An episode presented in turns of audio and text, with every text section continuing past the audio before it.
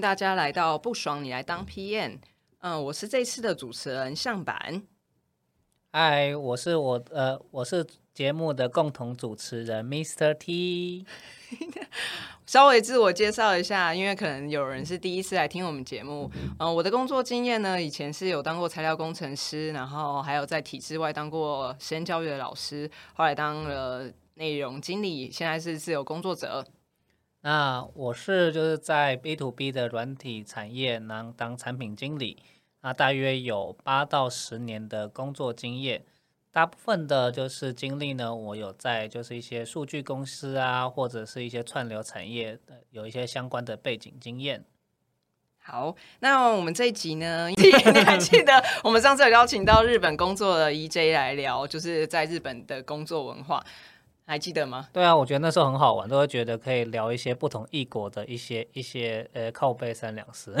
什么东西？没有啊，就是比起来，就是增进一些就是大家的那个什么呃不同文化的呃知识哦，还有观察就对了。没错。那我们今天呢要来邀请一位就是在香港币圈工作的一位 PM，那。她叫做安娜，那安娜她今天会跟我们聊聊，就是她在币圈，还有她就是这几年在不同的产业，还有不同跟国家的文化的合作伙伴，然后观察到一些合作上面的文化差异，有些痛苦跟有趣的观察。那我们现在来欢迎我们今天的来宾安娜。耶，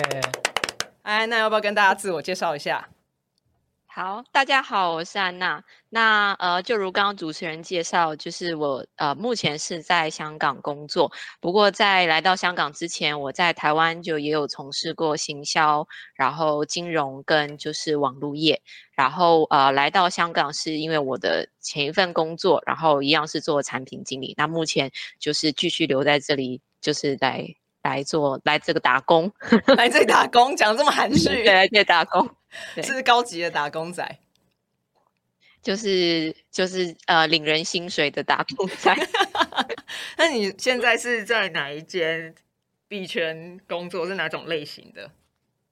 我现在在币圈的工作是在交易所，那所以我是比较负责的产品是就是呃。交易的部分，那交易包含就是用户的一些增长跟呃如何就是执行 KYC 的一些需求，然后帮助用户可以成功 onboard 到这个平台上面，然后开始他们想要的交易，这样对，所以主要是在这一块是我目前主要的工作内容。哦，所以你是专门割别人韭菜就对了，什么东西啊？还没有到，就是先确保大家身份合法，然后来到这里可以就是。身份经过我们审核，他可以成功平安的来这边做交易。这我是属于前前面那一段，前面最前面那一段，引导你来注册的人。哦，对，那你那个什么，刚刚你有提到说 KYC，我怕就是我们的听众不一定知道 KYC 是什么，可以跟大家解释一下吗？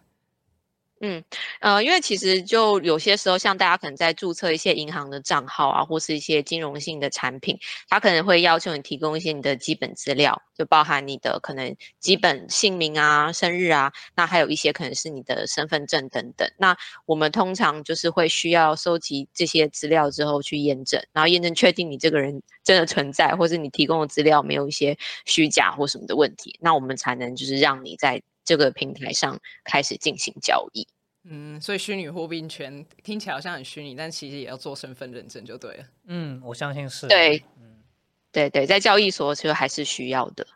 嗯，那我蛮好奇说，大家应该会想要知道说，哎，你是怎么加入币圈的人？因为因为蛮多人会觉得，哎，加入币圈好像是，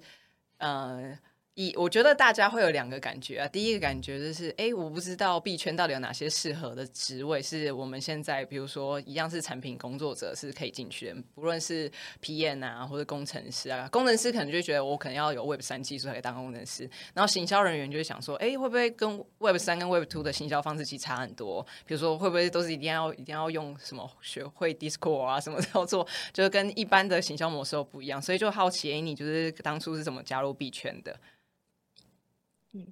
因为其实币圈的就是各种类型的工作还挺多的。那我当时会加入，就是在交易所里面做产品经理，是我一个就是朋友，他已经先进来，然后他推荐我可以来试一试这样。所以其实我在进来之前，老实说，我对于加密货币的一些知识跟背景也不是非常的深。然后我也是进来的时候才慢慢慢慢就是在学跟了解这样，所以我觉得如果就是在投的工作是跟你自己之前的经验有一些相关，比如说你都在做用户增长的一些内容，那可能就是进来这个新的领域的时候，你的一些旧的一些知识或是经验还是可以用得上。那我觉得其实就可以来试试看。那不过当然有些职位是会，我觉得需要有比较深一些知识的了解，特别是在交易那一块。所以我觉得那块可能就可以看说你自己的就是呃经验，或是你自己的兴趣，来再来决定你会不会想要投这样子。那我很好奇，所以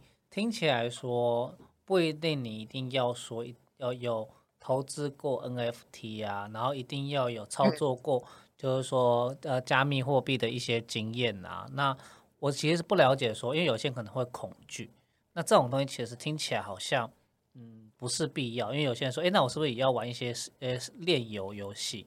然后才能知道说哦，原来你已经有一些基础的知识了，嗯，或是交易经验，我一定要买过虚拟货币，或者你一定要被证实你有被割过两次韭菜，什么东西啊？你说把自己账户拿 出来给看，这是我被割过的经验，对吧？所以是这样吗？我觉得有当然会比较好。我说有被割过比较好，是这样吗？就是有至少对这个圈子有一些了解，或是像我们，我觉得至少有一半的同事，他们自己是很积极跟热情参与在投资加密货币。上面，然后他们用的产品也不只是纯粹的交易，他们还有一些衍生性的商品，他们也都有碰过。所以像这样的人，我觉得进来当然他会更有热情吧，就会觉得说，哎，我这是我平常每天都在碰的东西，我进来这里我更了解。那我们也有一些人是像我，可能也是比较啊没有那么一开始投入的。那刚好我选的岗位也比较就是没有需要说一定你对加密货币有非常深的了解才能做的。所以我觉得，只要就是你选的那个职位是跟你以前的经验或是你自己的能力上，你觉得可以带过来的东西，那我觉得其实就可以试一试，就不一定一定要啊，我一定要有买过，或是我有很就是丰富的交易经验，我才能申请这一份工作。嗯，哎，那我比较好奇的是，因为我记得去年还前年一刚开始就是加密货币，也不是一刚开始，应该说那个时候加密货币还是就是很热潮，然后。行情非常好，说是加密货币破四万的时候，我觉得大家都很想要转到币圈。然后那时候大家就会一直在想说，哎，如果是我现在职位，到底怎么跟币圈做连接？那你自己呃，现在在哎，那哎，你在这呃不，安娜，你在这个地方工作几，就是大概多久了？就是因为会好奇说，你观察到，比如说像以你们公司是做交易所的，那你有看到除了像你的职位比较不需要呃完全就是跟 Web 三技术有关系的呃技术能力才知道的职务，还有没有其他职务也是类似？比如说不用知道 Web 三专业知识就有办法带着你刚刚说的呃一些其他能力进到币圈的吗？呃，因为其实呃，我觉得如果用 Web Two 跟 Web Three 来分的话，其实我觉得交易所某一些职位跟他呃需要的人，其实是在 Web Two 有工作过经验的。Web Two 其实就是我们现在每天大家在用的网络啊，就是 A P P 啊等等，这些其实都就是等于就是你现在在做的事情，你现在已经有经验的事情，其实就像来来到这里会需要的。比如说，就像我们刚刚从讲说，哎，可能你做就是做用户的注册。你做用户的 KYC 这些，其实你可能就是在别的金融产品上，你也会有就是相关的经验，或是有机会碰触到。那你来这边，你也可以做类似的工作。那另外一种是可能，呃，像一些基本的职能，像是我们对客服的支援，我们对 operation 上面需要的就是一些协助跟合作。那或者甚至是可能。呃，在其他甚至是一些交易相关，比如说，哎，我今天是要用信用卡来购买，还是我今天要用 Apple Pay 来购买？其实这个东西也不是纯粹只有在币圈的人或是币圈的产品才会用到，你可能其实在其他的电商平台，你也有过类似的经验，那这些经验其实都是可以带过来的。嗯，我觉得你这样透过你这样解释，我就更清楚知道大概哪些类型的职能的人是有办法进入币圈的。你听起来蛮让人放心，就是说。你其实只要有办法，就是呃学以所用，然后呢，然后他相信可以代表币圈，其实可以容纳很多多元文化跟多元的一些呃产业的人。我觉得这相对是一件好事情。对，因为我们之前在还没跟你，你还没回答这个问题之前，我们其实之前我有问过其他呃做交易所的或者币圈的人，他们就会比较觉得都是 Web 三狂热者，然后就是让像可能不是 Web 三狂热者，人就会有点担心，说自己加入这样子的公司或是产品的时候，会不会比较不适应了？嗯，那不知道 Annie 自己的感觉是什么？嗯，我觉得其实有一些就是背景知识，或是你自己本身狂热的人，那可能对于你来讲做这份工作，你会觉得哇，我更有热忱，因为你会觉得我在这边学到的东西或我了解的东西，是可以帮助我平常回来交易的时候，可能思考自己的策略等等。我觉得这个会是让你的投入程度更高。那相对来讲，我的投入程度确实就可能比起我的一些同事来的稍微。低一点点，但是我看的不是说，哎，我在这个产业上多么的生根，而是我是觉得我对我来讲，加进入这个产业是我多学一些新的知识，跟呃接触一些新的事物，然后也同时学习在一个就是变化这么大的产业跟公司里面，我怎么样就是还是能够培养自己的专业能力。我觉得这一块是我自己呃会比较专注，然后也希望可以就是学习的。嗯，哎，那我我就很好奇说。像就是当时，因为可能当当时，呃，安娜在转职的时候，一定有考虑过不同的产业啊。对。那我就在想说，因为其实，嗯，有些人会不敢加入币圈，那他相信，相信币圈对安娜来讲，现在就是一个现在已经进来，就是也是一个选择之一。那好奇说，当时促使你想要踏入这个，比如说高变动性的产业，是有什么样子的诱因吗？其实我觉得我加入的时机点也是影响我当时一个原因，因为我刚当时在加入的时候，其实币圈还没有它，所以 那个时候就是一片一片。是什么时候加入的？就是我在去年呃中，呃不是年中，就是去年呃 Q one Q two 这之间加入的，所以那时候其实币圈还没有它嘛。那那个时候也是牛市的时候。行情非常好，对，就各个各个公司都在快速的扩张，所以他们对于人才要跑鞋的时候，哦，对对，然后人才他们当时也是就是大规模的在征人，然后所以对于各种背景和各种文化，就像刚刚主持人讲，就是他们也会比较包容，会觉得哇，我们都想要试试看这样子，所以我觉得当时一开始是在在觉得，所以可以进入一到一个快速成长。的一个产业，我觉得好像蛮有趣的。那另外那个时候也是因为我想说，我来香港已经好几年了，我一直对于一些金融背景的知识我接触比较少，因为我上一份工作是做就是物流的产业、运输产业，所以我想说，既然都来到这一个金融重地，就是感觉也能够接触一点，就是多一些跟财务相关或者金融相关知识会比较好。所以我那时候就想说，就这个原因来。试试看这样子，哎，蛮有趣的。我没有想到会因为那个产业选择，会想到因为香港是一个金融重镇，所以也会想要参与类似的产业。那是那我就衍生会好奇问说，香港就是呃，在虚拟货币的产业跟原本的呃虚拟货币以外，我们现在既有的这些金融呃金融圈，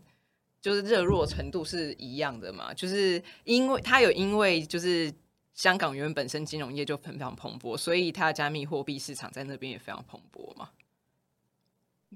呃，我觉得可以从两个角度来分享，就是第一，其实当然香港的的就业市场在科技软体这边是比其他的国家是来的，当然是规模小一些。那虽然也是有国际化的成分在，可它的呃一些机会或是。呃，一些工作的就是数数量是来这边设立的公司，确实可能比如说比新加坡来的稍微少一些，所以在这一块当然就呃，我觉得这一块就是这是一个前提。那另外就刚刚在讲到说，就是金融业在这一块对于就加密货币影响，其实呃，香港在这一块脚步也是稍微比其他城市慢一点点，比不管是呃新加坡或是前一阵子杜拜，大家对于就是。拥抱加密货币的这个呃氛围，就其他政府稍微走的是快一点点。那香港波香港是在今年开始就想要就是来追上这件事情，所以今年开始也有一些的交易所，当地的交易所就开始去申请那个牌照。然后也有听说有一些就是传统金融业，就银行，他们也想要来就是成立，或是他们想要成为就是加密货币的这个合作伙伴。所以相信今年之后脚步可能会再更快一点。哦，哦，蛮蛮有趣的，就是等于说你刚好在这个时间点可以观察到，就是传统的金融产业跟加密货币的关系，这样发展关系。那对，所以我觉得这还蛮有趣的一件事情。对，就是可以直接在在地体验到这个产业发展的状况。其实我们刚刚讲到，就是说安娜在选择呃币圈，这是有一些呃。自己想要达到的一个目标，以及相关金融背景，以及说币圈有一些呃多元的产业可以包容。而我们知道说，其实 PM 其在一些不同的产业，哎，然后需要有一些有一些 domain know how 啊，或者一些职能的发展。相信这是安娜在过去物流业或其他的产业也待过。那其实这边也蛮好奇，说人家都说，其实币圈就是一个什么，就是币圈一年，哎。币圈一年，人间十年的这种讲错了，币圈一天，人间十年吧，差不多嘛。啊，对，这好像更夸张哎。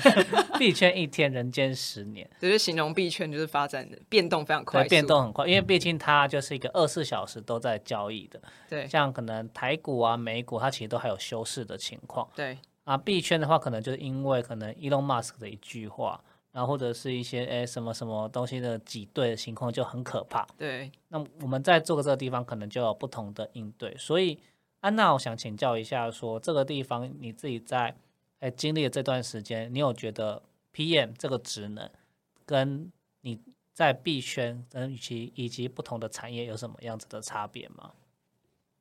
嗯，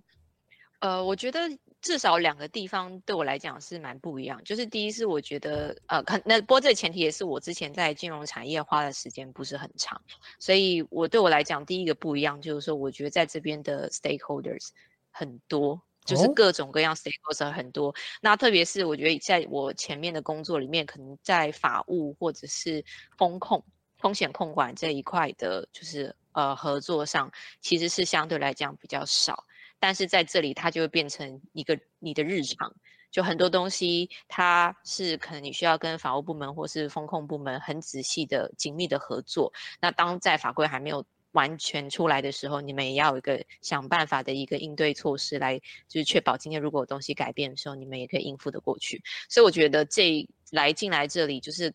Stakeholder 的数数量变得很多，跟就是你要跟他们每天合作的这个紧密程度，也比我以前就是想象的来的多。这样子，我觉得这是一个。啊，你觉得这是第一个，所以代表说你需要跟跨跨组，就是一些法律知识跟金融知识，因为可能过去我们要多接触的是一些可能设计师啊、工程师啊这一些比较偏业务端或产品端的部分，所以代表说这有很多不同的面向。那最我想好奇，那有没有什么其他的？你觉得更更多不同的地方呢？嗯，然后我觉得第二个呃不同的地方就是真的像刚刚主持人讲，就是真的变化太快。所以我们在做产品经理的时候，常常想说，哎，我今天要有个 roadmap，我要想到可能不只是三个月后的事情，我要六个月、十二个月以后的事情。对，我应该也要有个方向，想说产品应该往什么方向走，要有那个愿景。没错。可是这一次 变化太快，所以其实说真的，我觉得只有在短期三个月内的计划是比较实际的。那不是说不要想之后的事情，而是说可能。之后事情你就要给自己保留蛮大的弹性，知道如果事情有变动的时候，你也有那个缓冲，或是让自己有留那个空间去思考，说那我应该怎么调整。所以我觉得这块是它一样是考验你做 product roadmap 或是去 prioritize 的能力，可是你却必须比就是可能在其他产业的时候，你要更灵活去应对这些挑战。嗯，那我这个就也很好奇，所以。像我们其实，在一般做 B to C 的一些产品啊，那产品经理可能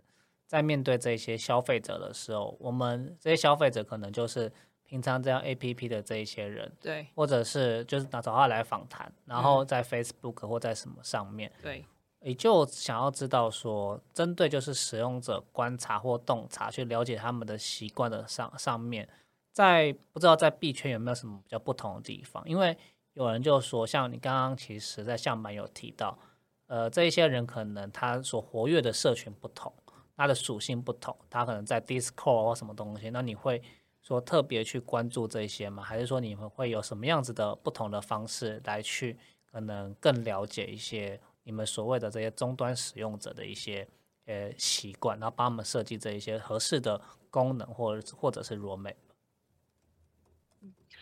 基本上，呃，其实大家常用的那一些，包含做使用者访谈啊，然后或者是不管是发问卷，或者是说观察用户数据行为，其实这些我们也是都会做。也是应该说，也是我们大部分的时间会去做的事情。这样，那不过就是有提到，就是社群的部分，其实呃，不只是就是在可能比如说 Discord 上面，也有可能有人是在 Twitter 上面就是推了一个文，然后他就呃造成了一些讨论或是影响。所以在那一块，我们确实也有就是呃有一些负责 Community 的，就是公呃的 Community 的一些同事，他们会去就是。观察和看下这些在讨论区里面最近有没有发生什么样的事情，或是用户对于我们的产品他们有没有说到什么，然后他们也会定期的跟我们分享他们的观察跟收集的结果。嗯，我刚才其实呃，安安娜在讲那个规划时间时辰的，就是 P N 最常做的是规划时辰这件事情，超级有感觉。原因是因为我们上一集的来宾是在日本的汽车产业工作，那个。Mr. T，你还记得那时候 E J 有讲过，就因为他是在车业工作嘛，对，那那个 Roadmap 一次最少就是三年，最长可能就五年到七年。然后我现在发现安娜现在的公司竟然是超级短的，只能规划三个月，然后又非常弹性。这时候我就很想好奇问，因为一般的软体的批验可能就是在规划工作时程时候，我们都大部分应该都有听过什么八二法则嘛，可能 maybe 八成的时间。就是做一些你确定排程上面事情，二是拿来做弹性。那我就很好奇，说像安娜自己工作了在币圈，你说去年年 Q one Q two 加入的嘛，所以其实也大概一年多了。那你自己观察，你自己在做，比如说产品的一些功能规划的时候，你会预计就是规划时间跟你保留弹性的空间，大概会抓什么样子的弹性吗？嗯，其实。在日常的工作里面，呃，毕竟现在在，比如说以今天在做的事情，当然这些东西也都是百分之七十或者百分之八十，我们已经确定的，对，那我们才会去做。所以其实我觉得刚刚呃讲到的八二法则，其实我觉得我们也是有就是类似的的方式在进行这样。那呃，在就是一一方面做已经确定的事情之外，就保留一部分的一点点的时间去看，说那接下来可能六个月之后还可以做一些什么样的尝试跟挑战。所以我觉得其实这一块大跟大家在规划上面啊，或在时间分配上面其实是差不多的。哦，那我想要再问更细一些，因为我有一些。嗯，在币圈的朋友，然后他们就跟我讲说一些蛮有趣的观察，我不知道 哦，就是在呃安娜有没有一样的概念？就是说我朋友就说，哎，其实他们在币圈做产品经理蛮焦虑的。嗯，怎么焦虑法？对，原因是因为真的变动的太快，所以老板可能嗯，就是这一个月呃是呃这个月说的东西，下个月马上就。不一样，原因是因为可能刚刚安娜有说嘛，法规的不同，嗯，啊，或者是这个币价一崩跌，或者是现在比如说好了 NFT 一场一起来，对，所以你就要赶快设计一个盲盒的一个一个体验或什么东西，对，那这个东西可能如果有一些 bug 又很严重，你就要马上修，对，那或者是骇客马上进来的话，那你又要赶快处理，对，所以你可能一个开发周期就很不一样。我们可能软体开发周期，有人可能就是试出个版本就是两个礼拜，对，或者是一个月。那他们这种就是可能就是一个礼拜，或者是三天就要试出一个版本。好可怕，真的吗？那其实我不知道，因为这是我听过，我有朋友在某一间公司的一些案例，嗯，所以我这边想要想要知呃问一下安娜，那你们的一些呃开发周期，那或者是你们这种焦虑感的这一些相关的一些分享，这样子。嗯。嗯，因为我待的现在的职位其实是在交易所里面的用户增长的部门这样，所以呃，我觉得因为相对这个业务在我们公司来讲是比较稳定一些，所以在开发周期上面也也是维持就是两个礼拜一次的，就是呃就是放到 App Store 或是 Google Play，那其他也是用就是两个礼拜一个 Spring 的方式来做这样子。不过我觉得确实对于一些呃比较新的变动性的。那种实验性质的 project 就有可能会像主持人刚刚提到，就是有一个礼拜或是几天之内有严重的 bug 都要赶快做处理。我觉得这个是有的。那另外一个，我觉得跟我们在我们其他的产品。或者是其他产业稍微不一样，就是呃我们会就是定期去确认用户的版本是不是最新的。如果不是最新，可能会就是邀请用户要更新那个软体，因为其实我们常常很多的一些功能的，就是变更或是调整，可能是会影响到一些比较基本的。呃，就包含包含你的使用，或者是说，甚至可能是影响到你一些交易使用的功能，所以我们都要确保说用户是能够用到最新的版本，那这样子才会减少说有因为版本的差异，所以可能有些人的体验或者是会造成他们就在交易上面的一些损失。嗯，哦，诶，这样子哦，那我觉得听起来蛮有趣的，就是说看起来就是真的也是算随着部门的不一样而有一呃。可能相对应的呃合作模式，嗯嗯，那刚刚其实我觉得安娜讲到一个呃非常重要的一个名词，那所以怎么可能要就是呃帮观众嗯嗯发问啊？所以有些人可能不了解用户增长对到底是什么样子的一个呃业务角色，以及说你今天负责这东西到底是什么样子的概念？因为我们所知道嘛，哎。在于可能就是说，不非台湾地区可能会有一个 growth hacking 的呃这种可能叫做成长骇客，嗯，或是呃这种该类似的呃呃专注的职能，对，所以就想要呃请那个安娜帮我们稍微解释一下，所谓所谓用户增长的这些用户增长这些业务，大概大致上都是负责什么样的东西，以及你们最主要任务是什么样子的呢？嗯，呃，以我自己来讲，其实呃我们自己的工作范围是从从用户当他开始下载这个 APP，到他完成注册，然后到他开始准备交易，其实这一整块都是呃我们需要负责的内容。所以我们的用户增长的这个部分可能会比起其他的产业的可能 PM 会就是触角在更多一点，因为我们不只要确保他下载的时候注册账号，然后完成刚刚的讲的 KYC 的内容，然后到就是确保他可以就是成功的完成他的第一笔交易，这些部分都是我们呃在每一个就是注册漏斗上面必须要留意的地方。所以在我们做的。呃，一些项目里面可能包含，就是说，我今天怎么样跟我的 marketing 去合作，让他们来帮我们导引用户来注册的时候，我可以成功的留住他们，让他们就是真的愿意去注册账号。那同时会跟就是刚刚讲的法务或是风控合作，看一下我们可以怎么调整我们的 KYC 流程，可不可以有些步骤变得简洁一点，可是仍然是符合法规。那最后就是可能跟。呃，其他的部门或是交易那边部门合作，看说，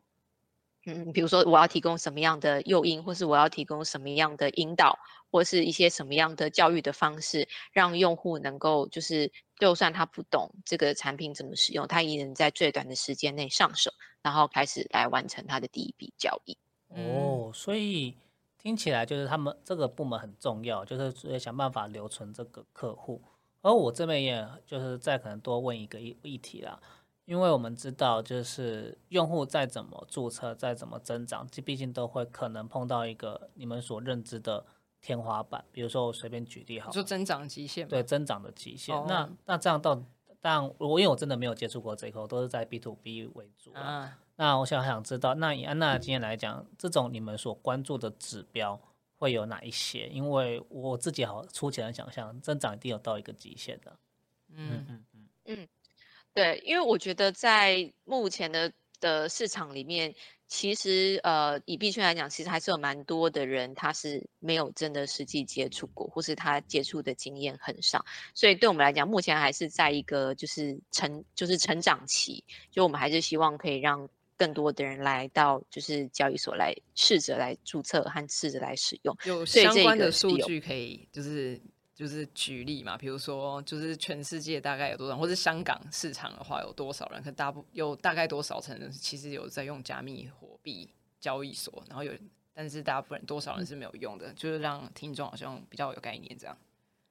嗯，实际的数字我觉得我不是很清楚，但是自我自己凭我自己的主观意识判断，其实我觉得大概只有百分之二十到三十的人是真的有接触过，那剩下其实呃，可能百分之七八十的人是没有的。所以我觉得这是第一个是在成长期。但是刚刚也回到，就是说主持人讲，如果到时候增长碰到一个极限的话，怎么办？那其实这也是呃其他的同仁就是一起，大家还在努力想说，那我们还可以提供什么样的产品，让大家进来？它不是纯粹只是做就是交易买币或是卖币的动作，还有其他的东西可以吸引他们，让他们愿意来。注册或是愿意留下来，所以这一块也是有就是其他的同事不断的在就是研发跟思考的。嗯，所以就是其他的金融产品或是服务就对了。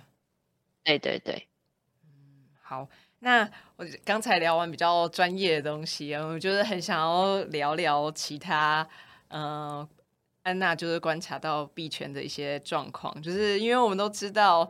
安娜进去的时候其实是。是牛市嘛，就是市场状况非常好的。但是我印象中好像是 Q two 还 Q 三的时候，其实 FTS 啊，就是 SBF 就是开始出状况。然后我就很好奇，你身为就是在币圈交易所里面的人，有没有观察到一些事情，然后或是有没有被影响到？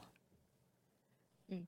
其实那个时候确实是有点，我觉得是蛮蛮可怕的，特别是对于可能呃。之前没有经历过裁员或者是景气比较萧条的人来讲，我觉得那都是一个蛮大的冲击。那其实，在去年大概 Q two 的时候就开始，呃，就是一个一个事件就爆出来，然后到十一月的时候，就是 FTX 的事件算是比较大的涨。对，那说真的，那个时候其实。呃，像 FTS 事件出来的时候，大家隔一天都几乎都是在 Twitter 上面，因为一直在看说，呃，社群的反应是什么？因为，呃，那个时候我们自己就是也有好几个公司，就好几个公，他们都各自在啊网络上做做直播，好像就是想要来解决大家疑惑。因为那时候那一阵子，大家对于交易所的信心都非常的。薄弱，觉得很担心，说自己的钱领不出来，或是等等。所以我觉得那个时候的焦虑感，不只是说对于这个大环境的不确定性，也很多是对于自己的工作上面，不知道到底还能不能就是呃保有这一份职位。那最后确实是有一些职位就真的因此受到这个景气的影响，就就决定就是可能裁员或是取消。所以我觉得那个时候是。最在这个动荡时间是让人家觉得最不安，跟对也不确定说下一刻又会发生什么事情，听起来蛮可怕的。我就很想知道说你的伙伴有人真的就是在你的面前眼睁睁就是被裁员吗？因为我不知道大家最近有没有去看一些 YouTube 或是。啊，一些反正网络上面的分享，大家前阵子就一直在分享说，呃，蛮多，比如说像美国科技业，就是突然裁员，都是裁的非常快速啊。然后我不知道安娜有没有经历到类似的状况，就你们都怎么裁的？你有伙伴不然被裁掉吗？嗯，其实那个时候才发现说，哇，原来 YouTube 上面那些在美国工作的 YouTube 他们分享是真的，就是真的就是他。就是在在裁员的时候，其实因为他一开始也不会明确告诉你是哪一个时间点会裁员，所以大家都有点像是好像有听到风声，然后在那边猜说到底是不是今天或什么的。那最后可能是知道是今天走，可是我们也不知道是几点。所以当那个时间快接近的时候，我们就是会有几个比较要好的同事，我们就是都待在就是有点像一个线上的会议这样子，对，就是要一直彼此的保持通话，才确保说对方没有被裁员。那裁员的方式。就如同大家想象，就是他就是切断你的呃，就是账号或是连接，所以有些人他可能是在中间过程就发现，哎，这个人的的上线的状态变成离线了，那或者是他他说他忽然就是没办法登入他的系统，你是说工作工作到一半突然离线吗？对对，就是工作一半离线，然后那那个同事他他们发现自己没办法登录之后，他可能就透过他私人的信箱才知道说，哦，自己是。被裁员了，这样，所以我觉得那个冲击是很大，而且那个冲击另外一个大的原因是，大家一开始都以为说，哦，就是可能裁员的时候，可能是对于一些比如说呃比较业务端或是比较终端支支援的团队，他们会比较受到影响这样子。嗯。可是当这一波就是扫到所有的部门，那包含产品跟技术，呃，通常也是公司比较核心的团队的时候，就知道说那个严重度是对。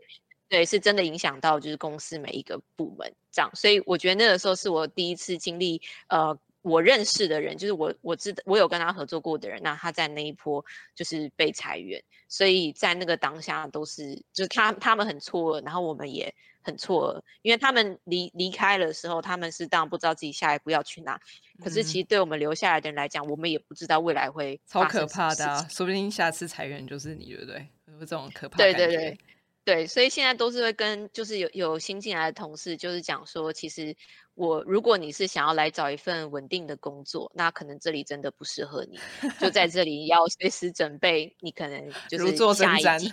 在。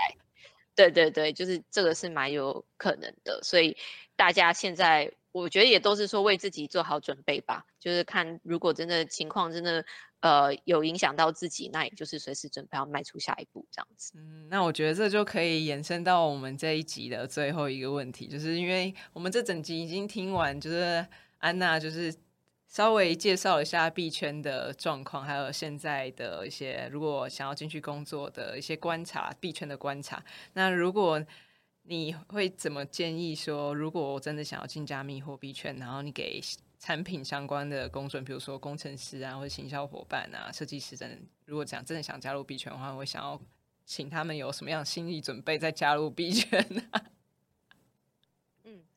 我觉得其实，在一般人或是可能前期大家加入币圈的时候，就是在币圈就是融景很好的时候，可能都会觉得，哎，就是情况一路增长，就是没什么问题，然后可能对于自己的待遇也还算满意。但我觉得现在就是比较就是打回一个原形，也就是有点考验大家到底为什么还想要加入币圈的一个时间点了。就是说，你加入是因为你只是想要就是在这一波。赚一点钱，还是说你真的是就算这个浪潮退了，你也觉得自己来这边花时间学习，或是花时间来呃投入这个产业还是值得的？所以我觉得这个是一个很好的时机点，重新思考你加入的。动机这样，那我觉得如果你确定说，哎，自己对于加密货币你是想要了解，或是说也不要讲到加密货币，就是你可能对于一些金融的知识，你也是不排斥，你也想愿意去了解，你想要培养自己一些不同的技能，呃，跟不同的利害关系人去合作，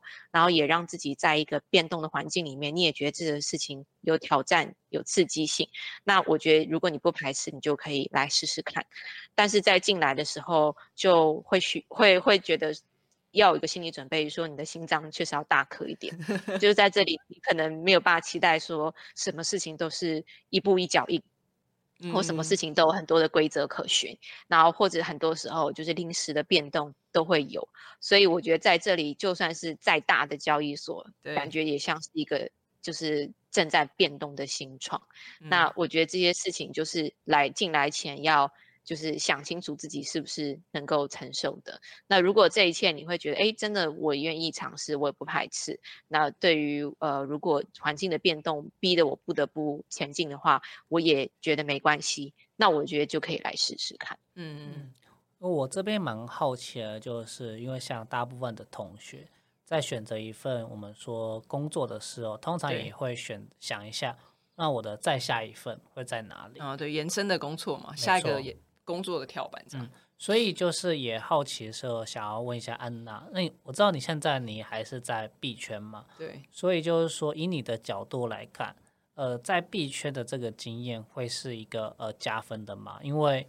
很多人都会担心说，诶，那嗯，币圈的知识是不是就是很缩限？